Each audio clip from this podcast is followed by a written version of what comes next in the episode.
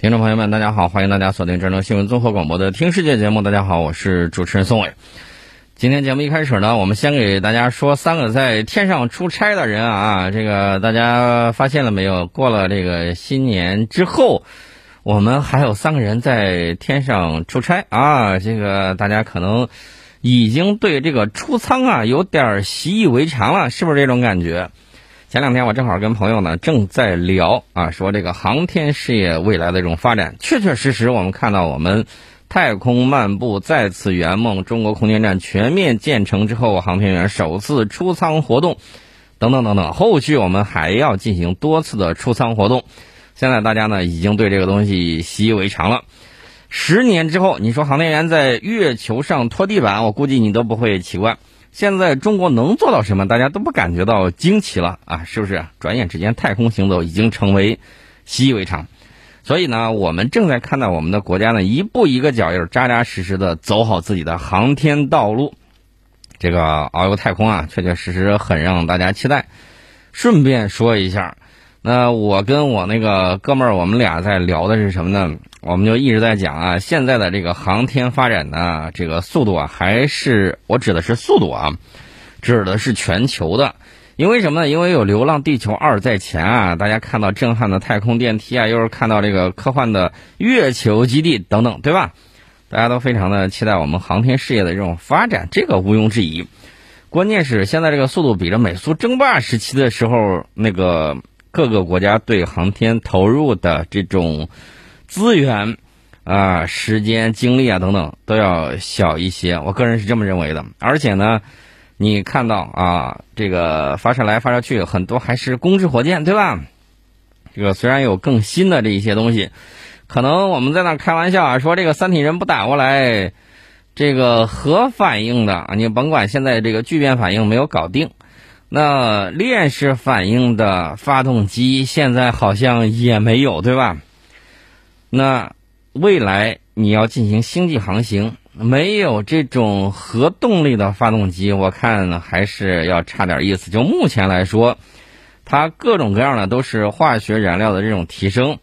那有没有更新的这种考虑？你比如说，以后我们再建这个再建一座天宫的时候，啊，比如说我们可以起点别的名字呀，这个什么凌霄宝殿啊，什么之类的啊，这整整一些。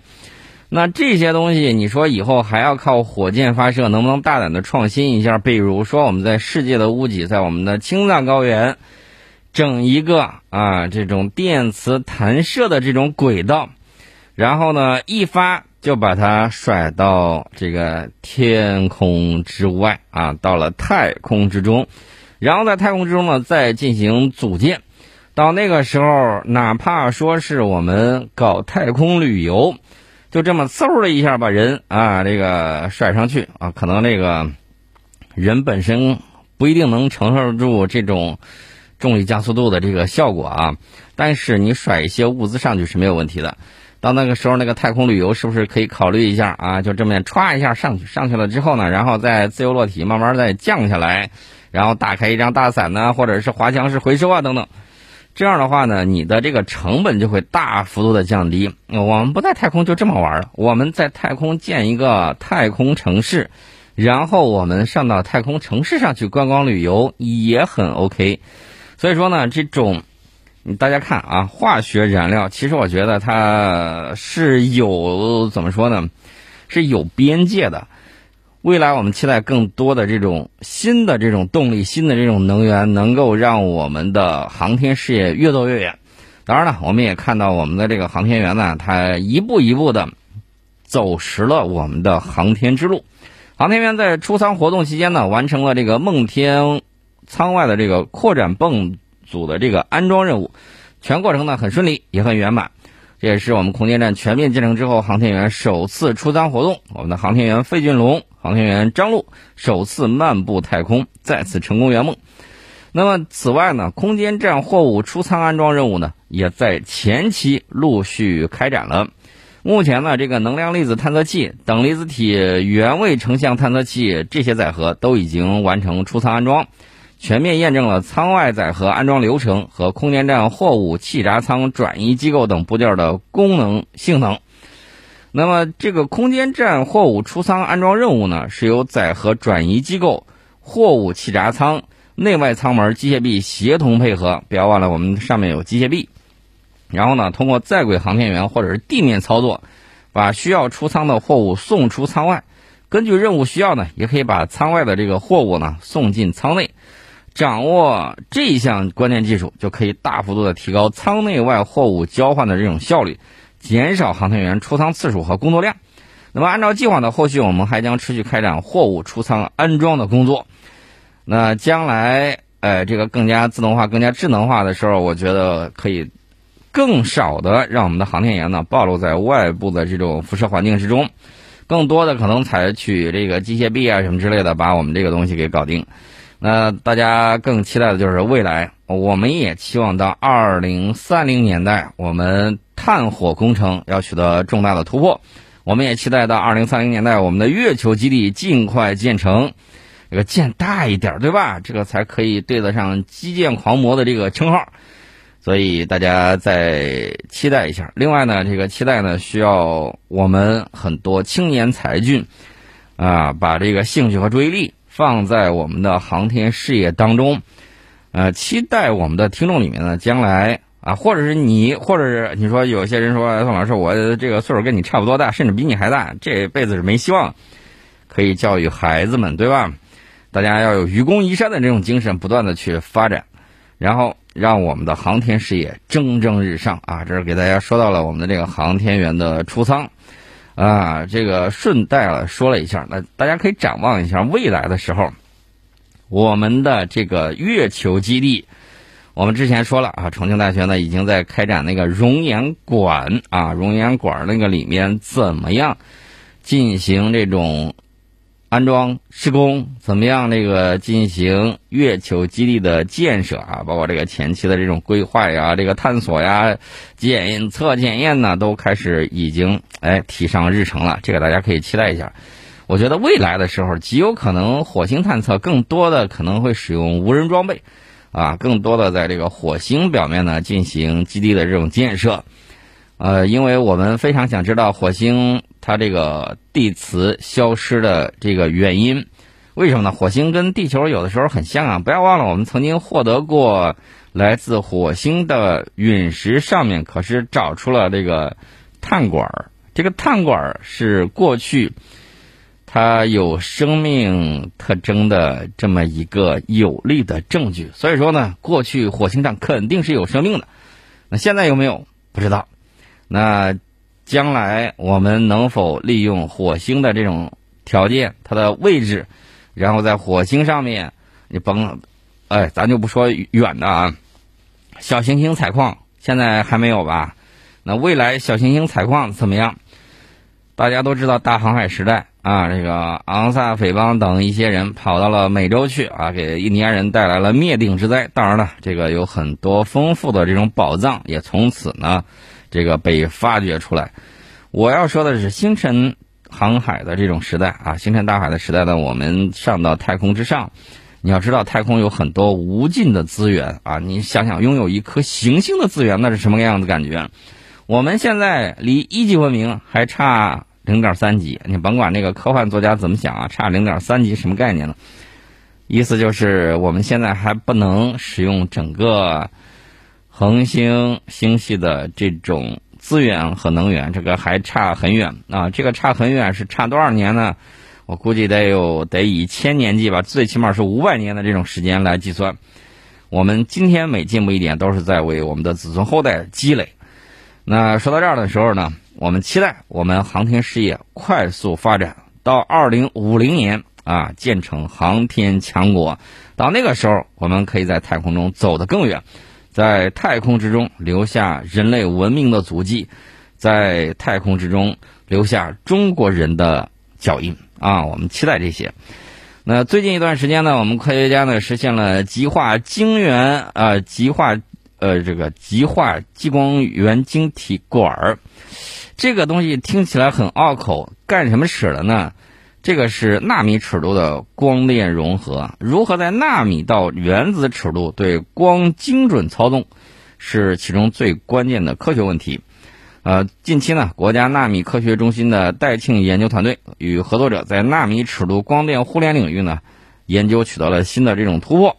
这个相关研究成果呢，在国际学术期刊《科学》在线发表。二月十号的时候啊，那么在这项研究里面呢，科研人员构筑了石墨烯和氧化钼范德华材料的抑制结构，实现了一种新型的电调控光子晶体管，并且进一步展示了该晶体管呢。用于调控正负折射转换功能，这个研究充分发挥了不同材料的纳米光子学特征，然后呢，它从而突破了传统的结构的光学方案。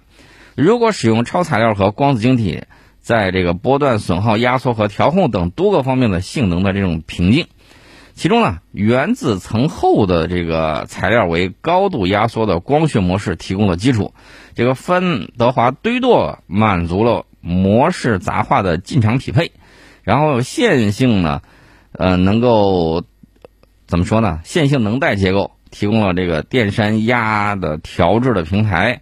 这个研究呢，大幅提升了纳米尺度光波的精准操控水平，为纳米尺度光操纵提供了新的这种方法。呃，大家可能会说太拗口了，我们听不懂啊。说句实在话，我只能跟大家说，大概你知道它用在哪个领域就行了。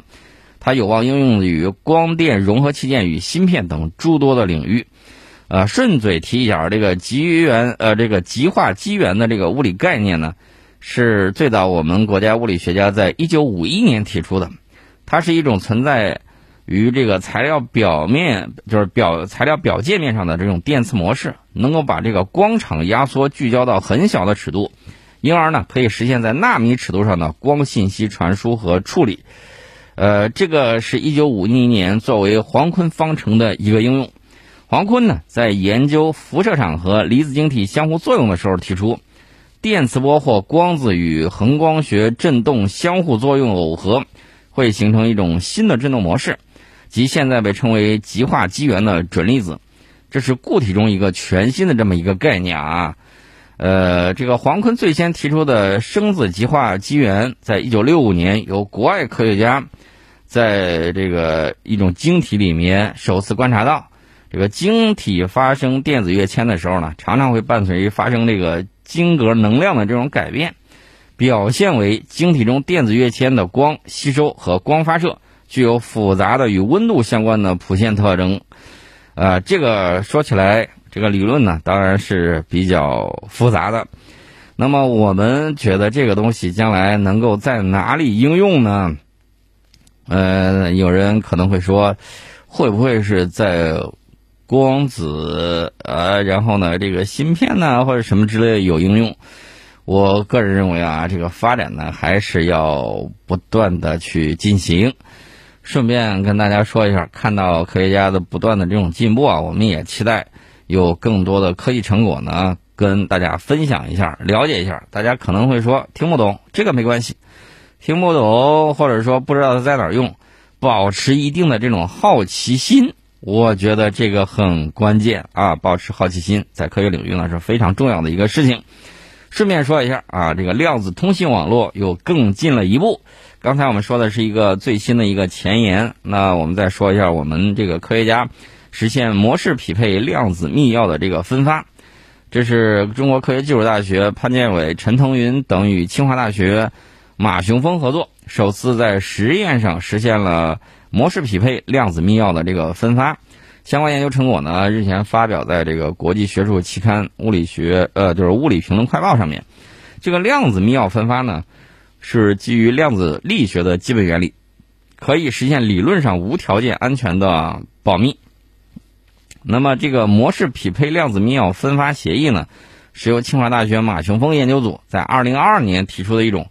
新型的测量设备无关量子密钥分发协议，相比较于原始的这个测量设备无关协议呢，可以把更多的探测事件用于乘码，而且呢，可以很大程度提高乘码率。相较于这个双场量子密钥分发协议和相位匹配协议，无需复杂的激光器，这个去锁频锁相技术啊，这个可以大幅度的节约成本，而且降低了实际应用的难度。同时呢，对于环境的噪声呢。有更好的这种抗干扰的这种能力。研究表明呢，模式匹配量子密钥分发在不需要激光器锁频锁相的条件之下，就可以实现远距离安全乘码，而且在程域距离有比较高的乘码率，极大的降低了协议实现的这种难度，对未来的量子通信网络构建呢具有非常重要的意义。这个感觉到没有啊？未来的世界互联网技术革命，顶尖的那种是由我们来主导的，所以我就跟大家讲啊，第四次工业革命，中国一定要抓住，而且必须要抓住。第四次工业革命有很多这个方面，我们简单的说啊，这个新的这种能源，新的这种材料。还有什么呢？还有新的这种信息技术等等，啊，我们的实力如果和美国一样强啊，甚至超过美国，在这个基础上再过三五十年，你得让这个事儿深入人心啊啊，这个是需要一些年头的。然后呢，你就会看到周边有一些国家会怎么样呢？啊，周边有些国家过去怎么哈美，就会和他们一样过来怎么哈中啊。有一些规律啊，是什么呢？就是某些小国其实和社会上有一些人呢，他就一个凑型啊。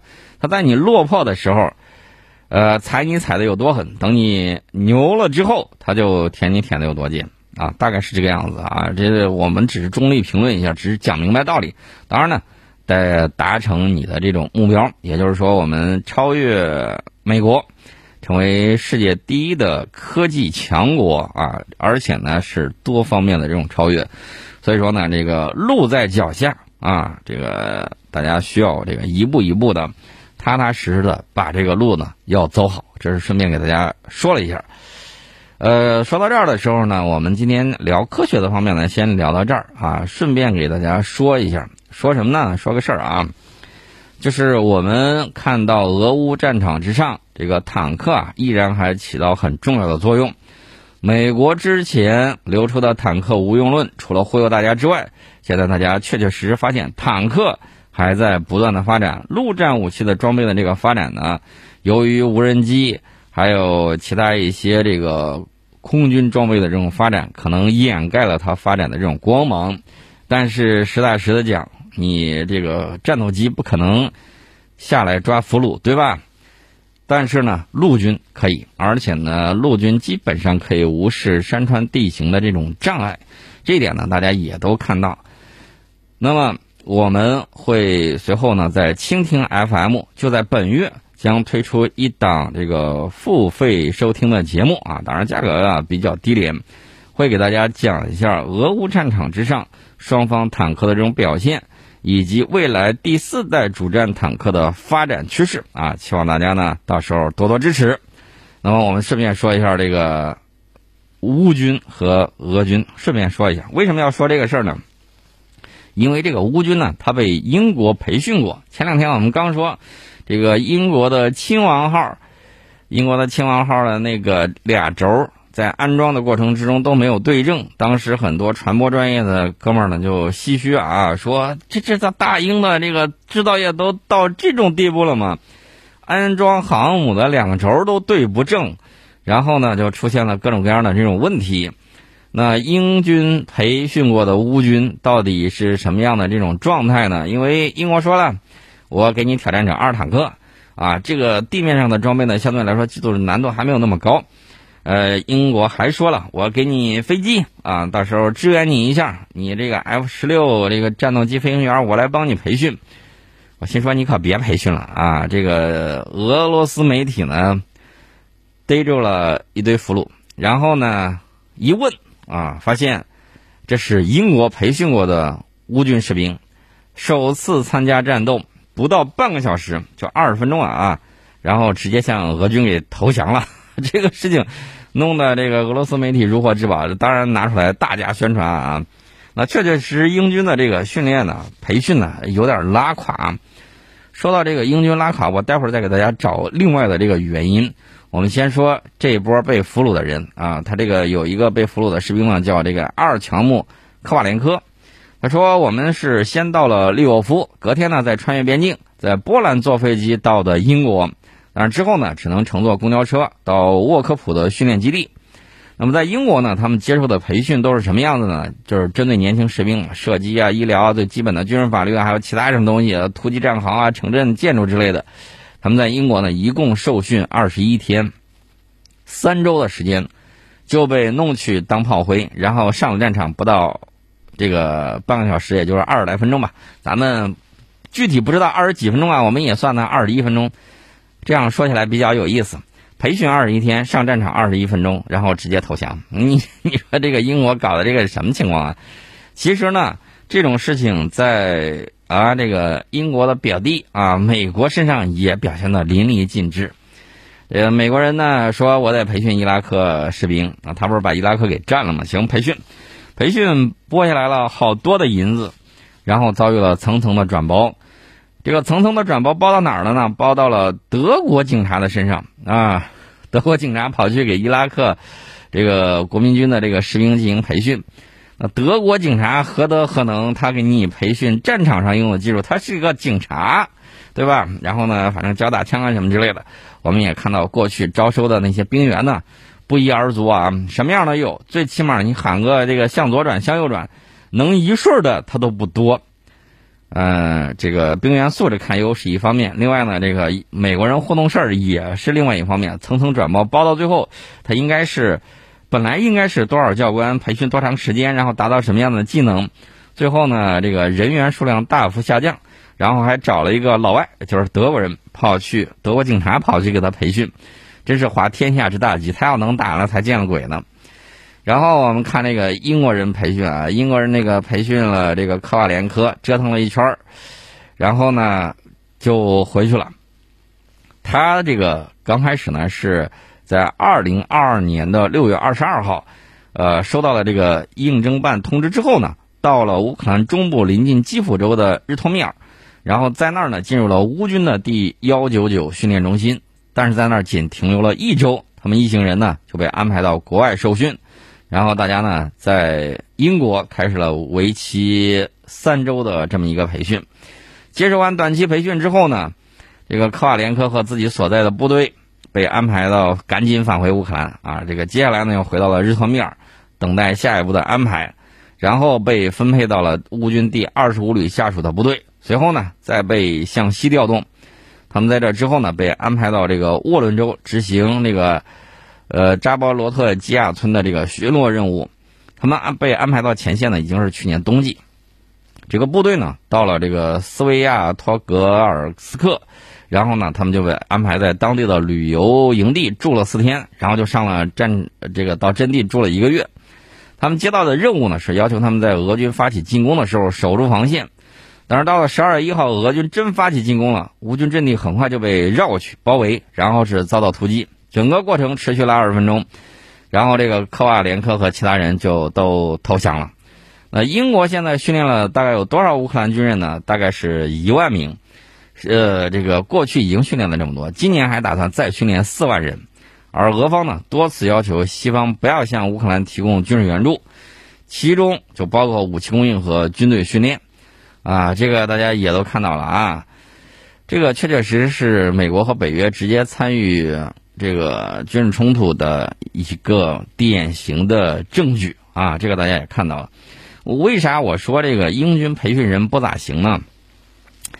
英国有个知名的小报叫《太阳报》啊，这个经常搞花边新闻啊，各种折腾。这个《太阳报》呢，在二零二二年十月一号的时候有一个报道，说生活成本走高正在持续危机英军，已经有将近三千名英国的现役军人呢申领救济金。